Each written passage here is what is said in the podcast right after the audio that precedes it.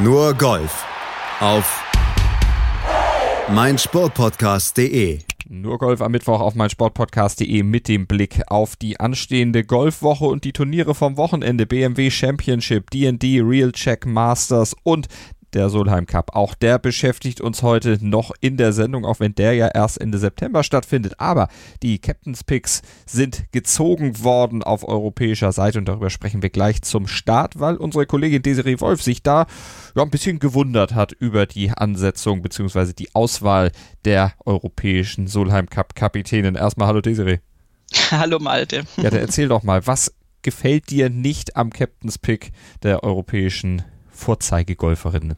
Nein, nein, nein, nein, ich würde nicht sagen, dass es mir nicht gefällt. Äh, es ist, äh, es ist etwas überraschend, sagen wir es mal so. Ähm, es gab Captain's Picks, die einfach komplett klar waren. Äh, da gehört Céline Boutier dazu, äh, die ganz tolle Ergebnisse gespielt hat. Da gehört Bronte La dazu, äh, die auch wirklich, also sich absolut durch die Turnierergebnisse da äh, hingespielt hat, bei großen Turnieren gute Ergebnisse gespielt hat. Also die beiden waren eigentlich klar und dann war es spannend, wer kriegt die anderen beiden. Und Katrina Matthew hat jetzt, hat jetzt die ähm, Lösung gewählt, mit äh, sehr, sehr viel Erfahrung da reinzugehen. Äh, Jodie Ewart Shadow, äh, Shadow, Entschuldigung, Shadow wäre was anderes, hat äh, schon zweimal Solheim Cup gespielt, 2013, 2017, hatte aber jetzt auch in dieser Saison äh, mehrere Top-10-Platzierungen, also das kann man auch überhaupt total noch nachvollziehen. Der einzige Pick, der eben mich äh, erst gewundert hat und der äh, auch sonst in der Golfwelt so ein bisschen besprochen wurde, sehr unterschiedlich, war dann letztendlich der vierte Captain's Pick und ähm, da hat sich Katrina Matthew für Susan Patterson entschieden. Die Norwegerin, die ja im Solheim Cup schon ähm, wie soll man sagen, Legendenstatus hat, weil sie ja äh, durchaus, ähm, da waren ja Thomas Wischewski und ich äh, quasi direkt daneben, als es diese ähm, Regelsachen mit Ball aufheben und Ball nicht aufheben, äh, given oder nicht äh, mit Alison Hall gab, ähm, Alison Lee, Entschuldigung, in, beim Solheim Cup in Deutschland. Und äh, Susan Pettersen ist dann eine streitbare Figur, hat aber natürlich von, von, von der Papier, äh, bisherigen Form her ist sie natürlich Major-Siegerin und eine der höchstrangigen europäischen Spielerinnen. Allerdings hatte sie eine Babypause und hat jetzt gerade zweimal aufgetiet seit dieser Babypause und da zweimal den Cut verpasst, was jetzt nicht sonderlich irgendwie ver verwunderlich ist nach so einer langen Pause ähm, hat da auch mit Katrina Matthews gespielt bei der Scottish Open im Flight und da muss sie Katrina Matthews so überzeugt haben, dass die sich jetzt entschlossen hat, ähm, ihr diesen Pick zu geben und dafür ja sozusagen sie ähm, von der Position des Vice Captains zu befreien. Äh, diese Position nimmt jetzt wiederum Mel Reed ein, die äh, ja vor zwei Jahren noch gespielt hat im Team, die Engländerin, und die jetzt auf diese Vice Captain Position kommen wird. Und ähm, also Susan Patterson mit zwei gespielten Events, wo sie noch nicht mal komplett durchgespielt hat, ähm, als Spielerin zu berufen, ist auf jeden Fall ein überraschender Move. Ein überraschender Move, aber sie setzt auf Erfahrung und das wurde dann ja unter anderem auch einer Deutschen möglicherweise zum Verhängnis. Esther Hinseleit, die ja auch dank ihrer Leistung auf der Ladies European Tour in diesem Jahr durchaus in Frage gekommen wäre, zumindest, dass man mal drüber nachdenkt, ob man sie nicht mit einem Captain's Pick ausstattet. Aber ich glaube, ihre Leistung bei den Majors zuletzt hat dann doch unter anderem auch gepaart mit ihrer noch sehr jungen äh, Lebenszeit und ihrer wenigen Erfahrung dann dazu geführt, dass man sie dann vielleicht doch nicht berücksichtigt hat? Oder wie siehst du es? Ja, das äh, sehe ich auch so. Also es war tatsächlich so, dass Esther Henseleit es leider bei den letzten drei Turnieren, zwei Majors und die Scottish Open eben nicht so performt hat, wie man sich das hätte wünschen können ähm, und eben Cuts verpasst hat und ähm, dann bist du natürlich äh, in der schlechten Position, in der schlechten Verhandlungsbasis sozusagen. Ähm, ich meine, da kann man jetzt sagen, Susan Patterson hat ja den Cut natürlich auch verpasst und erstes gespieltes Turnier. Äh, es ist hochgepokert. Ganz ehrlich, ich weiß es nicht. Das kann durchaus sein. Ich meine, wir haben uns auch bei Thomas Björn so ein bisschen über seine Captain's Picks äh, gewundert, äh, Schrägstrich mokiert manchmal sogar zum Teil. Und ähm, Katrina Matthews sagt halt, sie weiß ganz genau, was Susan Patterson in das Team mitbringen kann. Und sie kennt die Spielerin natürlich sehr, sehr gut. Und das war ihr offensichtlich wichtig. Sie will, dass sich die jungen Spielerinnen an Susan Patterson da hochziehen, sozusagen, dass sie halt einfach mit ihrem Standing, mit ihrer Ausstrahlung da einen entsprechenden Impuls gibt. Und Esther Henseleit äh, wäre da eben ein Rookie im Team gewesen, sowieso. Sie ist auch ein Rookie auf der Tour. Und ganz ehrlich, vielleicht wäre es auch ein bisschen zu früh gewesen. Natürlich kann man als Rookie Solheim Cup spielen, aber ich hatte, als die letzten drei Turnierergebnisse noch nicht da waren und das wirklich also ganz krass so aussah, als ob Henseleit da womöglich sich noch äh, regulär qualifizieren kann, ähm, habe ich mir schon gedacht, wow, okay, das ist natürlich jetzt dann ein Riesensprung und ich weiß nicht, ob das nicht vielleicht unterm Strich sogar besser ist, wenn sie Zeit hat, sich noch ein bisschen zu entwickeln. Sie war aber definitiv, also auch bei Sky Sports zum Beispiel, die haben auch einen Golf-Podcast, habe ich mal reingehört die haben so diskutiert, allerdings auch vor den letzten Turnieren noch. Also der, der Podcast war drei Wochen alt. Und die hatten auch gesagt, ja, da gibt's ja viele junge Spielerinnen im Team Europe, die da in Frage kommen, vor allem Esther Henseleit, die ja überall in den Top 5 war jetzt in den Turnieren. Und genau dieses überall immer in Contention zu sein und beinahe die Turniere zu gewinnen, hat sie jetzt eben im, in, in, der, in der heißen Phase der Saison, wo es eben um diese Solheim Cup Berufung geht, äh, leider nicht zeigen können.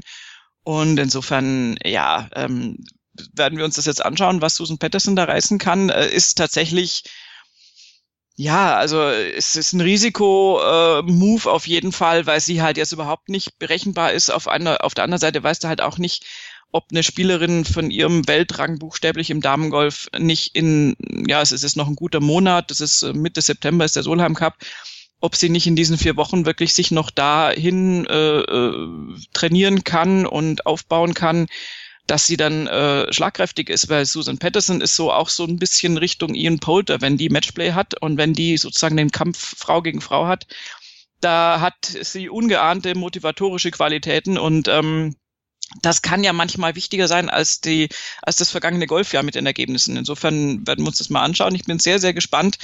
Generell ist das Team sehr, sehr gut aufgestellt. Es sieht wirklich nach einem guten europäischen Team aus. Ähm, gute Spielerinnen drin, erfahrene Spielerinnen drin, was wichtig ist, weil mit lauter Rookies äh, wirst du in Glen Eagles nicht, nicht gegen Amerika gewinnen.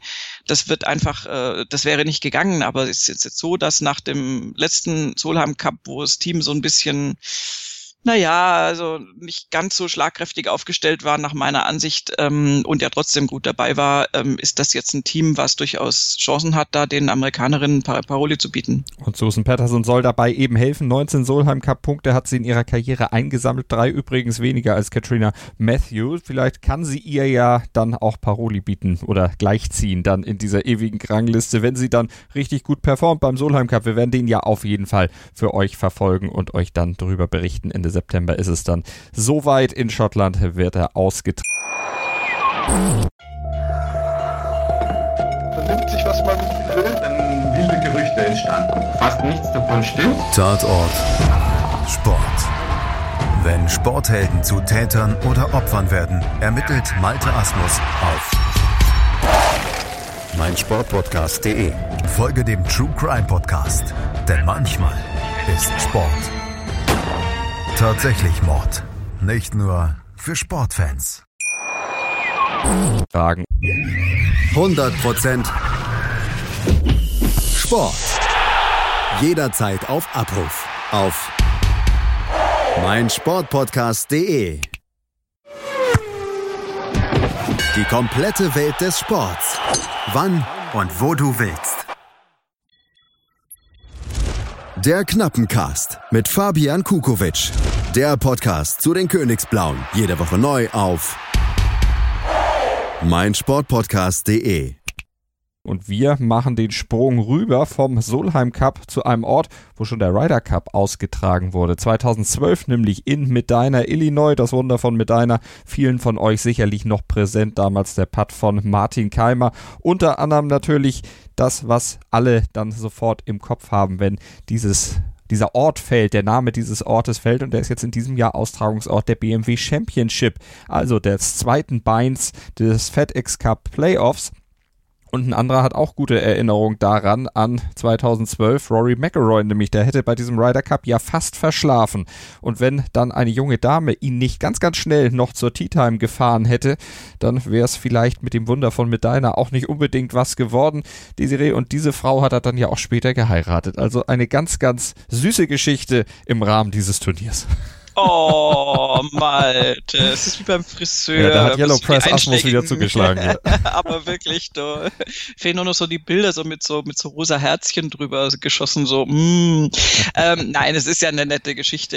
Erika ist inzwischen längst verheiratet mit Rory McIlroy und ähm, dass er da fast die, die Tea Time verpasst hat, hat ihn natürlich auch jetzt in der Vorberichterstattung zu dem Turnier, zu dem Kommentar veranlasst, dass er sehr gerne auch ohne Polizeieskorte dann da auftauchen würde und er hofft, dass das alles so klappt. Ähm, und insofern äh, hoffen wir auch, dass er da zur Tea Time da ist, weil Rory definitiv zu den Turnierfavoriten gehört. Ähm, ist jetzt ja klar, ist auch äh, seiner FedEx Cup Position geschuldet und ähm, allein der Flight, in dem er da aufziehen wird, äh, verspricht ja schon einige Unterhaltung. Insgesamt verspricht dieses Turnier natürlich einige Unterhaltung. Die 70 Besten des FedEx Cup sind dabei, obwohl wir müssen äh, korrigieren. Es sind nur noch 69, weil Kevin Naht dann zurückgezogen hat. Und ein anderer, der auch ja, in Gefahr lief, zurückzuziehen, der ist mit dabei. Tiger Woods, aber über dessen Gesundheitszustand und die vielen Fragezeichen, die um ihn darum dann auch wabern. Aktuell haben wir ja am Montag schon gesprochen. Also Tiger Woods, Dark Horse, ist vielleicht sogar noch äh, viel zu viel gesagt. Also das wird schon sehr, sehr, sehr, sehr schwierig für ihn. Ja, auf jeden Fall Wundertüte. Also ähm, kann man kann man vorher nicht sagen. Ist jetzt so von von außen betrachtet kann man sich eigentlich nicht vorstellen, dass er bei diesem Turnier, also rein körperlich, es geht darum einfach, dass er, dass die Gesundheit da wichtig ist und dass sein Körper in letzter Zeit ähm, offensichtlich nicht mitgespielt hat und hat er auch selbst gesagt. Und ähm, ob er jetzt diese leichte Zerrung da ausgeheilt hat, da im Bauchbereich, weiß man nicht. Ähm, und generell ist jetzt halt äh, einfach schon seit Wochen und Monaten einfach seine Turnierform nicht, nicht die beste. Aber es ist Tiger, du weißt es nie. Insofern äh, ist es für mich eine Wundertüte. Da würde ich mich mal jetzt ausnahmsweise gar nicht aus dem Fenster lehnen, was da passiert. Vorstellbar ist es eigentlich nicht, aber Tiger Woods schafft ja auch manchmal das Unvorstellbare. So ist es und er spielt mit City Pen und mit Billy Horschel bei diesem Turnier. Also das ist jetzt noch nicht der große Flight, den du vorhin angesprochen hast oder die du wahrscheinlich gemeint hast. Du hast da andere im Auge, zum Beispiel Köpka, Reed und natürlich McElroy. Ja, wir haben ja bei den äh, Playoff-Turnieren grundsätzlich äh, keine, wie soll ich sagen, keine Wahlmöglichkeit für die Turnierveranstalter, sondern es wird ja äh, streng nach Setzliste aufgestellt ähm, was immer zu diesen Knallerflights äh, führt mit den ersten drei des FedEx Cups und das ist in dem Fall jetzt eben Brooks Cup, Patrick Reed und Rory McIlroy dieser Flight. Äh, der natürlich, äh, denke ich mal, halbwegs passables Golf verspricht. Oh, ja, sollte halbwegs gehen. Und äh, auch der, der, nicht der Folgeflight, aber der, der next, äh, rangnächste Flight mit Matt Kuchar, John Rahm und Patrick Hentley mit den FedEx Cup Nummern 4, 5 und 6 ist natürlich ein, ein sehr guter Flight ähm, Xander Schauffele, Abraham Anser und Gary Woodland dann dahinter mit 7, 8, 9 und Tiger ist halt nun mal nicht ganz weit vorne platziert. Entsprechend äh, ist er dann natürlich nicht in so einem Riesenflight mit den ganz, ganz, ganz vorne Platzierten, sondern in Anführungszeichen nur mit den Kollegen, die du genannt hast. Ähm, die mir da fast ein bisschen leid tun, weil sie natürlich dann das von uns schon oft berichtete Zuschauerinteresse, das übermäßige an Tiger natürlich auch ein bisschen abkriegen und wir haben ja auch schon drüber gesprochen, dass man da äh, manchmal als Mitspieler Gefahr läuft, einfach ein paar Schläge zu verlieren aufgrund der Ablenkung oder aufgrund des Bohais, was da um Tiger Woods natürlich sein wird. Und das wird auch jetzt wieder so sein. Jetzt schauen wir mal einfach, wie sich das, wie sich das anlässt und, ähm, und wie er überhaupt äh, spielen kann. Also ich, ja, ich will es jetzt ja eigentlich fast gar nicht ansprechen, aber ich würde es jetzt auch nicht ausschließen, dass er möglicherweise, also im allerschlimmsten Fall, nicht in der Lage ist, das Turnier zu Ende zu spielen. Und zwar jetzt nicht wegen des Ergebnisses, dass er den Cut verpasst hat, sondern weil er womöglich wieder verletzungsbedingt aufführen, äh, aufführen muss. Wollen wir natürlich nicht hoffen. Wir drücken ihm die Daumen, dass er auf jeden Fall durch Nein, die vier Runden nicht. kommt und dass er ja vielleicht dann auch in die Top 11 reinbricht, weil die bräuchte er, um dann auch zum Tour Championship nach Atlanta zu kommen. Also insgesamt eine sehr, sehr schwierige Aufgabe auf einem Platz, der sich auch ein bisschen anders spielt als 2012. Der Ryder Cup ein bisschen länger ist ist als damals. Ich glaube damals 7200 Yards, jetzt irgendwas bei 7600 Yards. Ein äh, Paar 72 Kurs, der aber so seine Tücken hat, vor allen Dingen auch, weil er auf den Fairways ziemlich eng ist. Allerdings, ja, wir haben jetzt also einen großen Gegensatz zu letzter Woche der Liberty National natürlich als ein moderner, neuer, neu angelegter Golfplatz.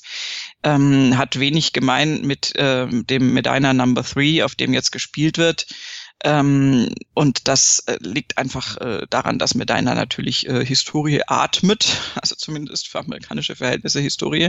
Und ähm, das ist ein ganz traditionsreicher Club und ähm, ist eben mit Bäumen gesäumt hat sehr, sehr enge äh, Fairways in der Landezone. Da sind wir bei 27 bis 30 Yards. Das sind die niedrigsten Werte der Saison im Prinzip. Das heißt, ähm, du hast da links und rechts natürlich sofort Spaß, wenn du da abseits der Bahn dich bewegst. Äh, wir haben Doglegs, äh, die man theoretisch auch manchmal abkürzen kann. Es ist ja dann auch immer dieser Reiz, kann ich bei einem Paar 4 dann vielleicht schon fast das Grün angreifen oder eben mit einem sehr, sehr, sehr kurzen Wedgeshot da noch aufs Grün kommen und dann eventuell ein Dogleg abkürzen. Ja, kann man schon, aber der Kurs ist natürlich so angelegt, dass dann, wenn du das versuchst, dann auch noch so ein paar Bunker in der Nähe sind, die dir das eventuell verleiden. Also das ist ganz, ganz wichtig, dass du vom Tee aus die richtige Entscheidung triffst. Wo, wo hau ich die Pille jetzt hin? Und ähm, das ist auf jeden Fall äh, sowieso super toll auch mit anzuschauen dann ähm, und stellt den, äh, den Spielern, glaube ich, schon eine große Aufgabe. Vor allen Dingen, da wir halt ähm, auf der einen Seite diese Länge haben, also wir haben enge, einen engen Platz oder ein, ein, ein Baum, Parklandkurs ja fast schon, ähm, haben aber eine unglaubliche Länge trotzdem mit diesen 7600 Yards, nicht unglaublich, aber in Relation dazu schon sehr lang. Und wir haben vor allen Dingen auch vier Paar Dreilöcher, die, die sehr, sehr, sehr lang sind und äh, die eigentliche Schwierigkeit dann auch darstellen, wenn man jetzt so mal die Löcher sich an, äh, anschaut. Ähm, die sind wirklich mit 192, 201, 245 und 193 Yards sind die schon auch wirklich schwierig und ähm, müssen, müssen dann entsprechend äh, wirklich gut getroffen werden.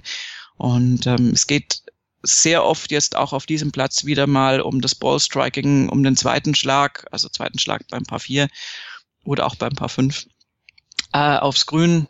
Ähm, und das, das wird dann die, die Schwierigkeit letztendlich sein. Und ich bin sehr, sehr gespannt, äh, wie sich das dann anschaut, gerade mit der Seherfahrung von Medina, die man ja noch hat und mit dieser Erinnerung natürlich auch an den Keimer Putt, ist das, glaube ich, äh, eine schöne Sache, dass Medina jetzt als Core-Star äh, zur Verfügung steht. Freuen wir uns also auf ein hoffentlich spannendes Wochenende mit tollem Golf und am Ende vielleicht niedrigen Scores. 2018 Keegan Bradley der Sieger mit minus 20. 2017 Mark Leishman minus 23. Dustin Johnson 2016 minus 23. Jason Day minus 22. Ich denke mal, da auch die Wetterbedingungen in dieser Woche dann trocken sein sollen, was bis jetzt gesagt wurde und daher auch der Platz recht trocken ist und sehr viel Roll bietet, wird es da sicherlich Möglichkeiten geben, dann auch entsprechend wieder niedrig zu scoren, werden wir für euch natürlich im Blick haben. Was wir noch sagen können, BMW Championship heißt das Turnier, das zweite Bein des FedEx Cup in diesem Jahr. Im nächsten Jahr ist es dann die Deutsche Bank äh, Championship. Das rotiert jetzt Jahr für Jahr. Genau, also diese Verkürzung von vier auf drei hat zur Folge, dass sozusagen die Mittelturniere jetzt äh, sich abwechseln. Nächstes Jahr wird die Deutsche Bank dann im TPC Boston wieder ausrichten und das Jahr drauf dann wird es wieder eine BMW Championship geben. Und war ja klar, also dass natürlich da äh, sicherlich nicht ein FedEx Cup äh, Playoff Turnier einfach äh, so ganz gerne ganz wegfällt. Und ich glaube, das ist keine schlechte Entscheidung. Atlanta ist natürlich sowieso gesetzt, das ist völlig klar.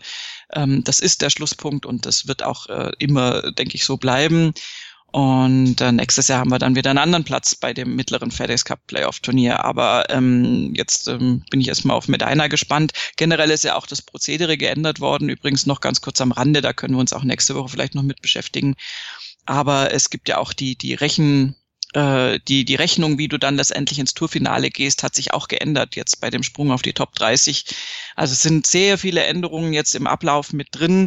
Und ähm, ich bin gespannt, ob das äh, ein bisschen mehr Spannung da noch reingibt oder noch ein bisschen mehr ähm, Möglichkeiten für Spieler, die von weiter hinten kommen, nach vorne zu kommen. Das war ja bisher sehr genau festgeschrieben. Bisher war es ja so, wenn du beim Turnierfinale in Atlanta unter den Top 5 warst und das Turnier gewonnen hast, dann war es einfach eine völlig klare Sache.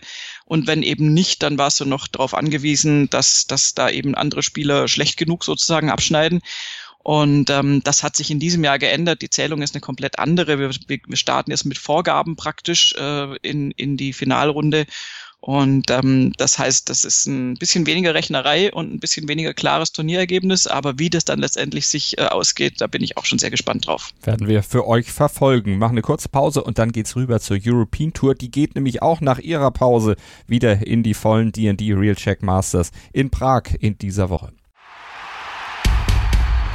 Mein Sportpodcast.de ist Sport für die Ohren. Like uns auf Facebook. Willkommen bei meinsportpodcast.de. Wir sind Podcast. Wir bieten euch die größte Auswahl an Sportpodcasts, die der deutschsprachige Raum so zu bieten hat. Über 20 Sportarten, mehr als 45 Podcast-Serien, über 9000 veröffentlichte Podcasts und über 5 Millionen Podcast-Downloads allein im Jahr 2018. Wir sind Podcast.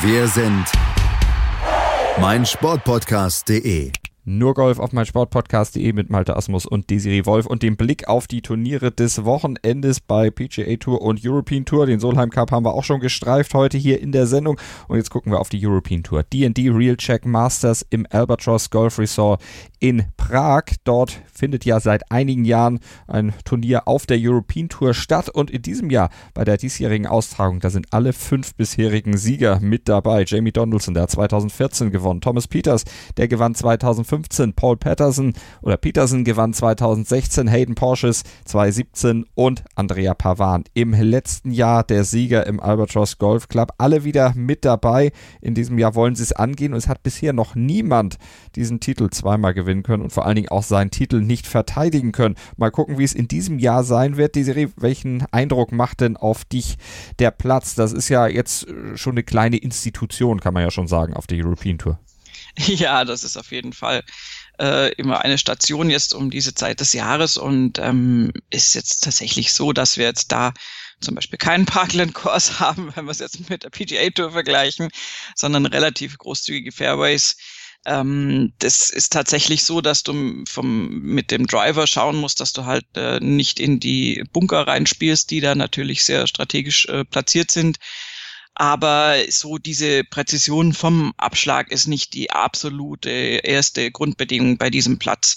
Auch wenn die Organisatoren natürlich da schauen, dass sie den entsprechend irgendwie so ein bisschen verschärfen und äh, natürlich die, die Landezonen da entsprechend zu gestalten. Aber ähm, es ist tatsächlich so, dass da äh, gibt auch paar Fünfs, die tatsächlich äh, gut spielbar sind für die Bomber, die da äh, richtig gute Abschläge haben und da natürlich dann Eagle-Chancen rausspielen können. Und ähm, also es ist, glaube ich, ein, ein, ein etwas äh, leichterer Platz zu spielen. Nicht leicht, aber angenehm mit, mit nicht ganz so offensichtlichen Schwierigkeiten.